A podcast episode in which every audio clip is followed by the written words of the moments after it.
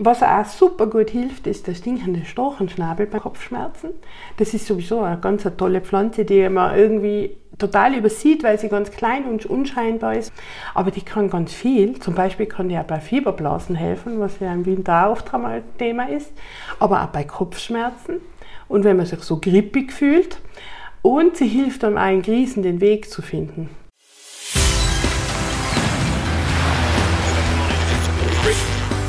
Gut zu wissen.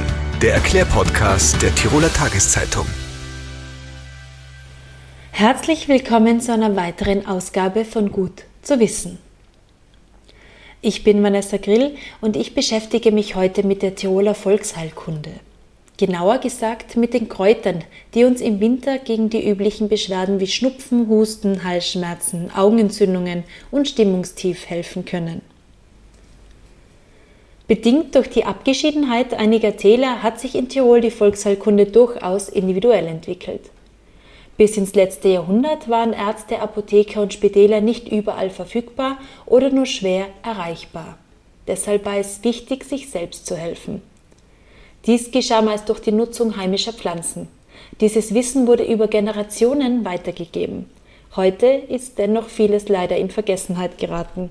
Die selbsternannte Kräuterhex Michaeli Thö-Nicola hat dieses wertvolle Wissen zu Papier gebracht. In ihrem Zammer Kräuterstadel trocknet sie die Heilpflanzen, kocht Wurzeln ein und rührt Salben an. Uns verrät sie, welches Kraut gegen die für die kalte Jahreszeit typischen Wehwehchen gewachsen ist. Doch zuvor noch fünf Fakten über die Tiroler Volksheilkunde, die gut zu wissen sind. Teil der Heilkunde waren oft auch tierische Mittel die sogenannte Drecksapotheke.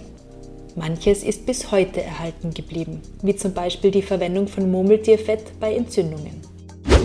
Klöster spielten im Mittelalter eine wichtige Rolle als Ort der Wissensaufbewahrung und Anwendung der Heilkunde. Dort gab es auch medizinische Versorgung für die arme bäuerliche Bevölkerung. Die Arzneien dafür wurden in den Klöstern meist selbst hergestellt. Die Pflanzen wuchsen im Klostergarten.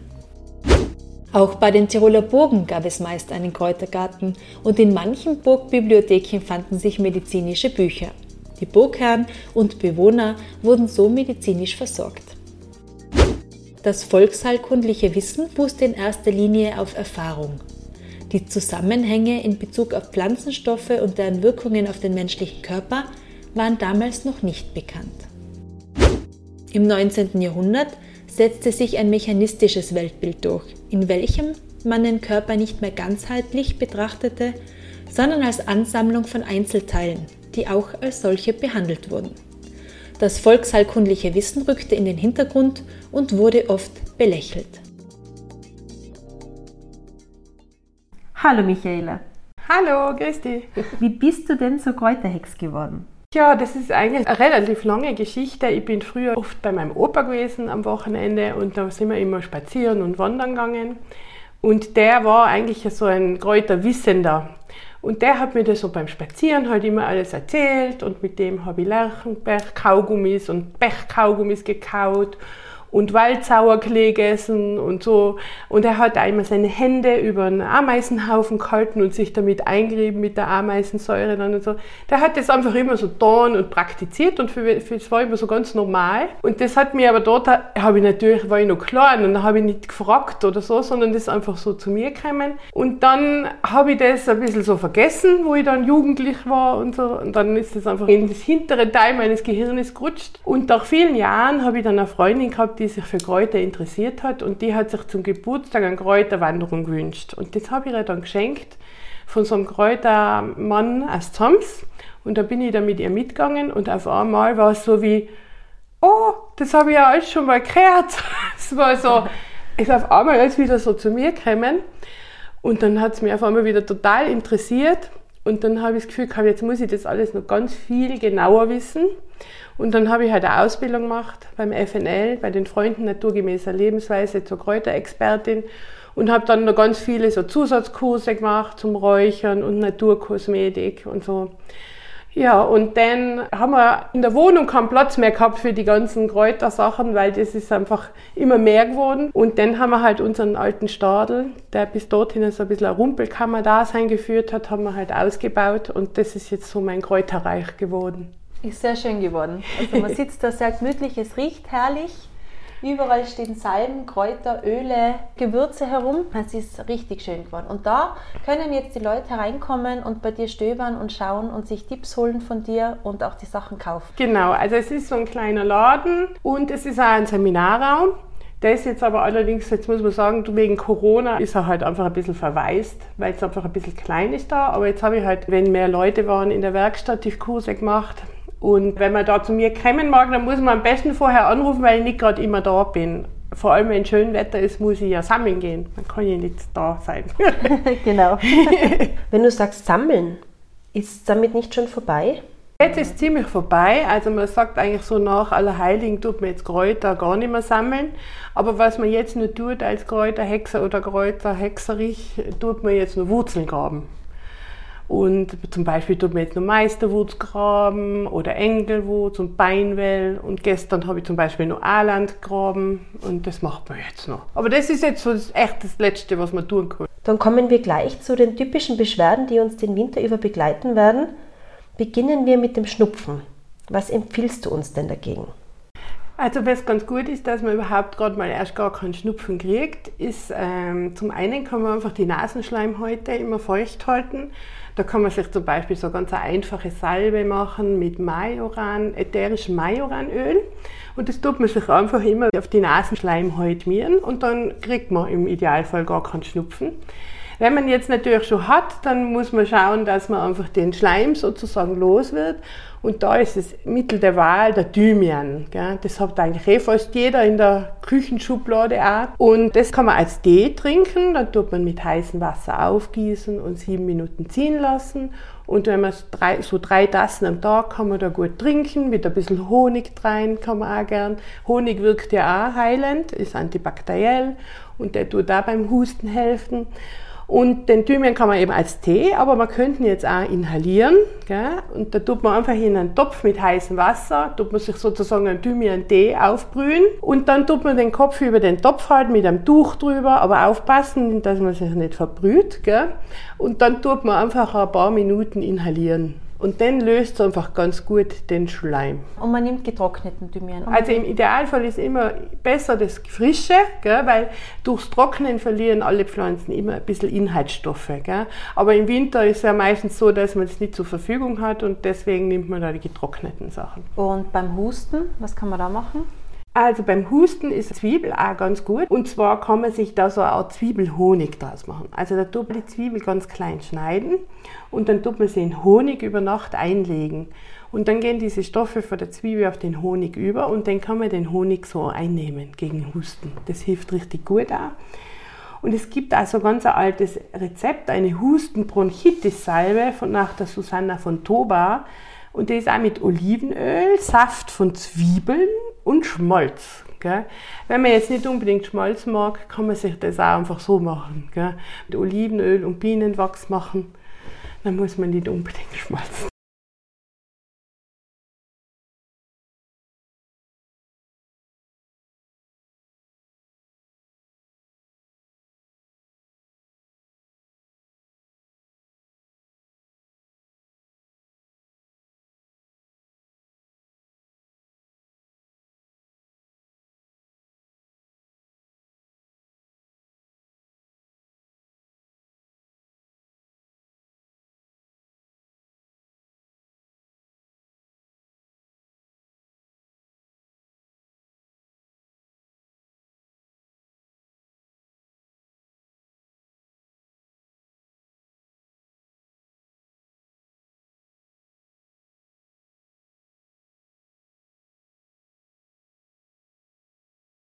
Ja, den muss man halt auspressen einfach, gell?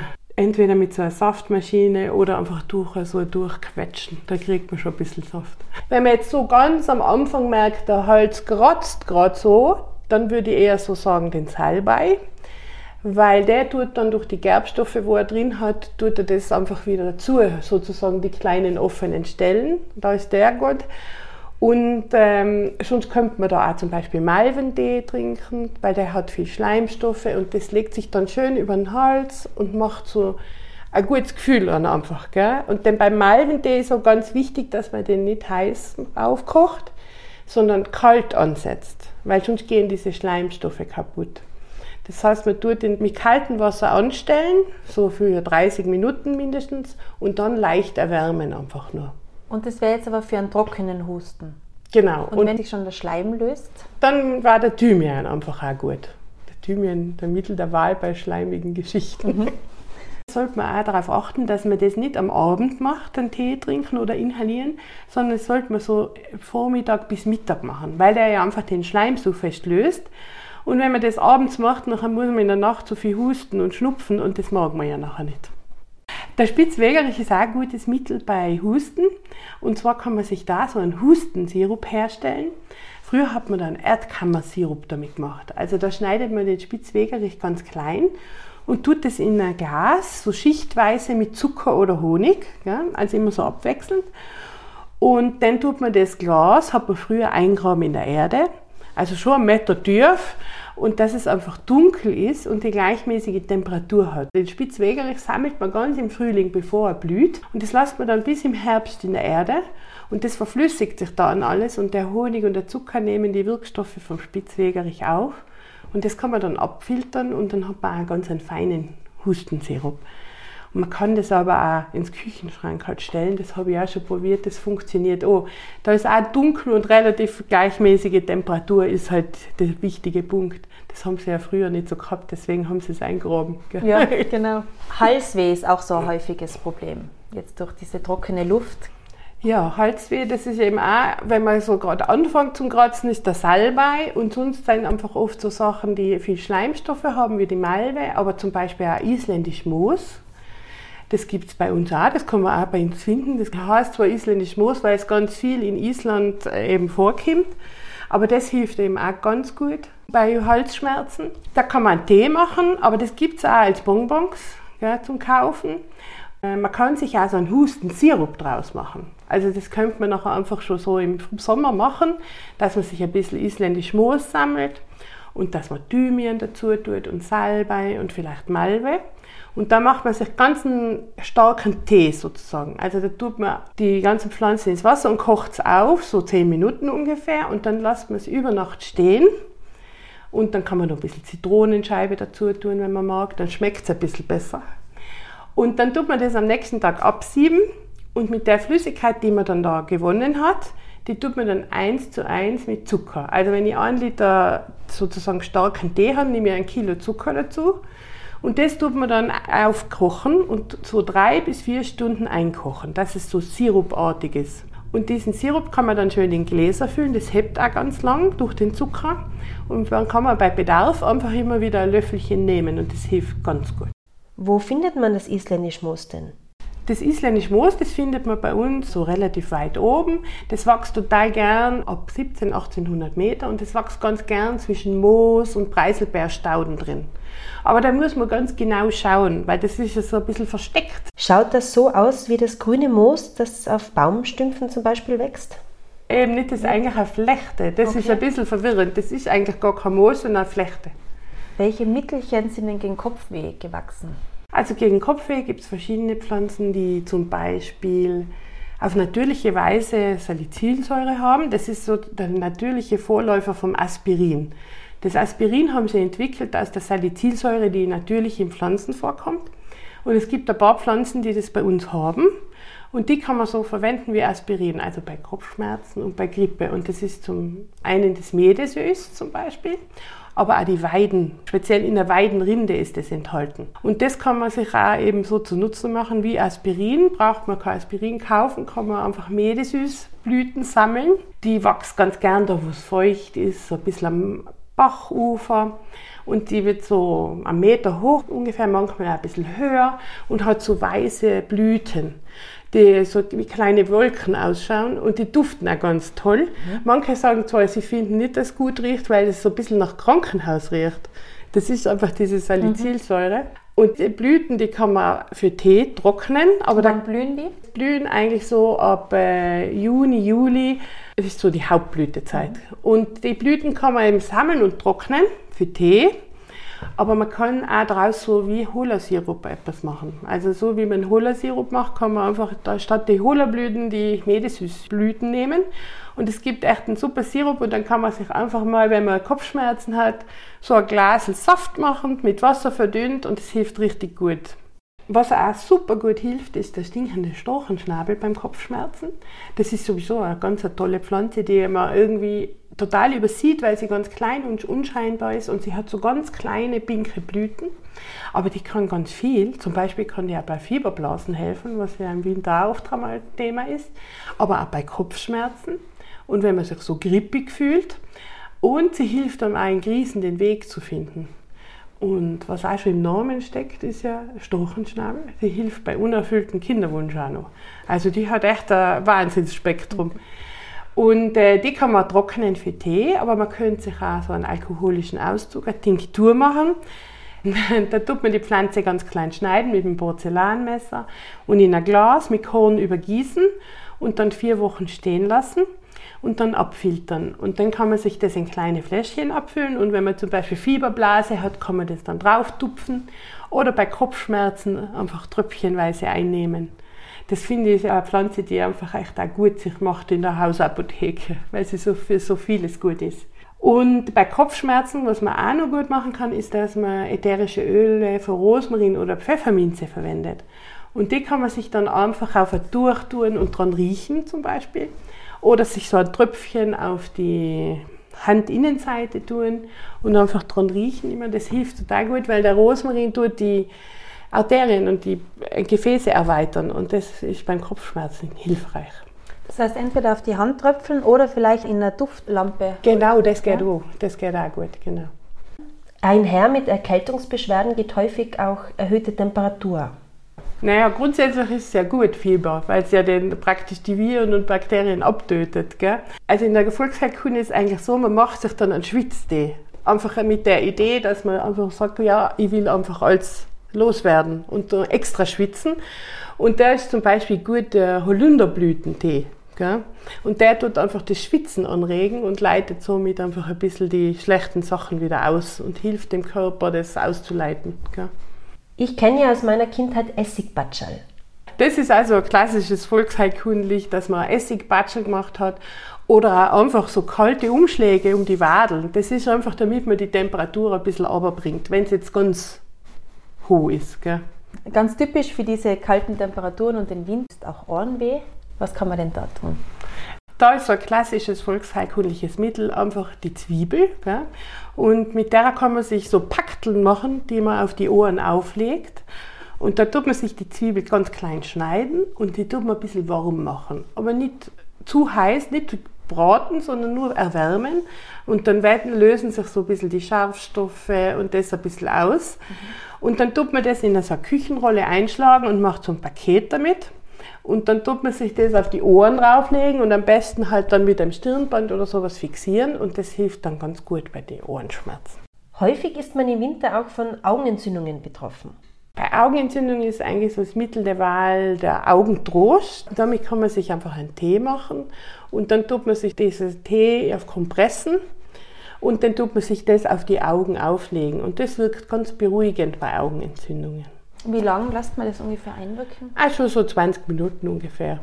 Die dunkle Jahreszeit führt auch oft zum Winterblues. Was kann man denn da machen? Also ich habe ja eh schon erzählt, ich habe gestern in Aarland gegraben und das ist so eine ganz tolle Pflanze, deren Wurzeln man total gut verräuchern kann, wenn man so ein bisschen einen Hänger hat im Herbst, Winter. Und wenn man den verräuchert, der riecht so ein bisschen süßlich, lieblich und der ist sehr stimmungsaufhellend zum Beispiel. Aber natürlich gibt es auch andere Kräuter, die man jetzt sozusagen als Tee trinken kann. Zum Beispiel das Johanniskraut hilft gut. Oder auch die Sonnenblume, das finde ich auch so schön, weil eigentlich ist es eh logisch, oder? Sieht aus wie eine Sonne und macht im Herzen die Sonne. Und dann kann man die Blütenblätter sammeln und dann als Tee nehmen. Wirkt noch dazu abwehrstärkend. Also Sonnenblume muss man unbedingt mal haben im Garten. Mhm. Die blühen eh spät. Ja, gell? eben. Das ist echt so eine Pflanze. Schön fürs Auge und für die Seele ist nachher sowieso immer gut. Gell? Dann die Melisse ist auch etwas, wo sehr beruhigend wirkt und einfach so die Stimmung erhebt. Gell? Und bei der Melisse hat zum Beispiel die Hildegard von Bingen schon gesagt, ein Mensch, der sie isst, lacht gerne. Schön, oder? Dann kommen wir zu einem leidigen Frauenthema, Blasenentzündung. Blasenentzündung. Ja, da gibt es bei uns eigentlich so etwas, was eh schon fast jeder sammelt. Die Preiselbeere ist so eine Sache, Klassiker. Und das speziell als Saft, gell, das hilft gut bei Blasenentzündungen. Grundsätzlich auch der Ackerschachtelhalm. Den muss man allerdings auskochen als Tee. Den tut man mindestens 30 Minuten auskochen, damit sich die Inhaltsstoffe gut lösen. Und dann muss man einfach auch ganz viel trinken. Also so drei Tassen Tee von dem plus nur extra Flüssigkeit, weil das ist einfach wichtig, dass sich das alles gut durchspült dann bei so Blasenentzündungen. Und da kann auch die Brennnessel zum Beispiel gut helfen. Das ist auch so eine Pflanze, die gut durchspülend wirkt. Rissige Lippen, trockene Haut. Was tut man da? Ja, ich habe am allerliebsten eigentlich so eine Lerchenbech-Lippenpflege, wenn so ganz trockene Lippen man hat. Das kann man sich auch selber machen. Den Lerchenbech, das zu bekommen, ist ein bisschen schwierig, aber ich habe gesehen, man kann es auch im Internet als Lerchenterpentin erstehen. Und da tut man sich eigentlich, das ganz einfach, man tut ein bisschen Olivenöl und dann tut man so 20% Bienenwachs dazu und ein bisschen Lerchenbech. Und das tut man auf, in so einem Wasserbad schmelzen und macht so nie wärmer wie 70 Grad. Und das kann man sich dann, wenn es geschmolzen ist, einfach in kleine Diegelchen oder in Lippenstifthülsen füllen und dann kann man das immer auf die Lippen auftragen. Und was ist Lerchenpech eigentlich? Ist das das Harz von der Lerche? Ja, das ist das Herz von der Lerche. Und die Lerche, das ist ja ein bisschen speziell, weil die hat außen am Baum kaum Herz, gell?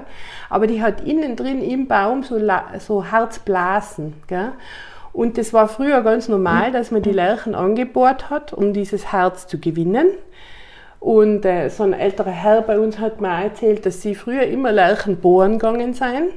Aber das ist natürlich darf man nicht einfach irgendwelche Lerchen anbohren im Wald. Wenn man jetzt eine eigene Lerche hat, kann man das machen. Aber das muss schon eine richtige stattliche Lerche sein und das muss man dann auch wieder schön verschließen, das Loch danach, damit die Lerche nicht drunter leidet und Schaden nimmt. Aber wenn man zum Beispiel einen Förster kennt oder in einem Sägewerk jemanden, die haben das eigentlich auch oft einmal, weil die tun ja sowieso die Lerchen fällen und wenn man da mit jemandem nicht redet, dann fangen die einem das auf, das Lerchenpech. Weil die schneiden bei Zufall dann so oft diese Blasen an und dann rinnt es wie Honig aus. Also muss man eigentlich nur etwas drunter stellen zum Auffangen. Gut zu wissen. Jetzt haben wir die rissigen Lippen. Wie schaut es bei der trockenen Haut aus? Trockene Haut, da kann man sich eigentlich auf die gleiche Art eine Salbe machen. Da ist wichtig, dass einfach die Salbe keine Wasserphase hat. Gell?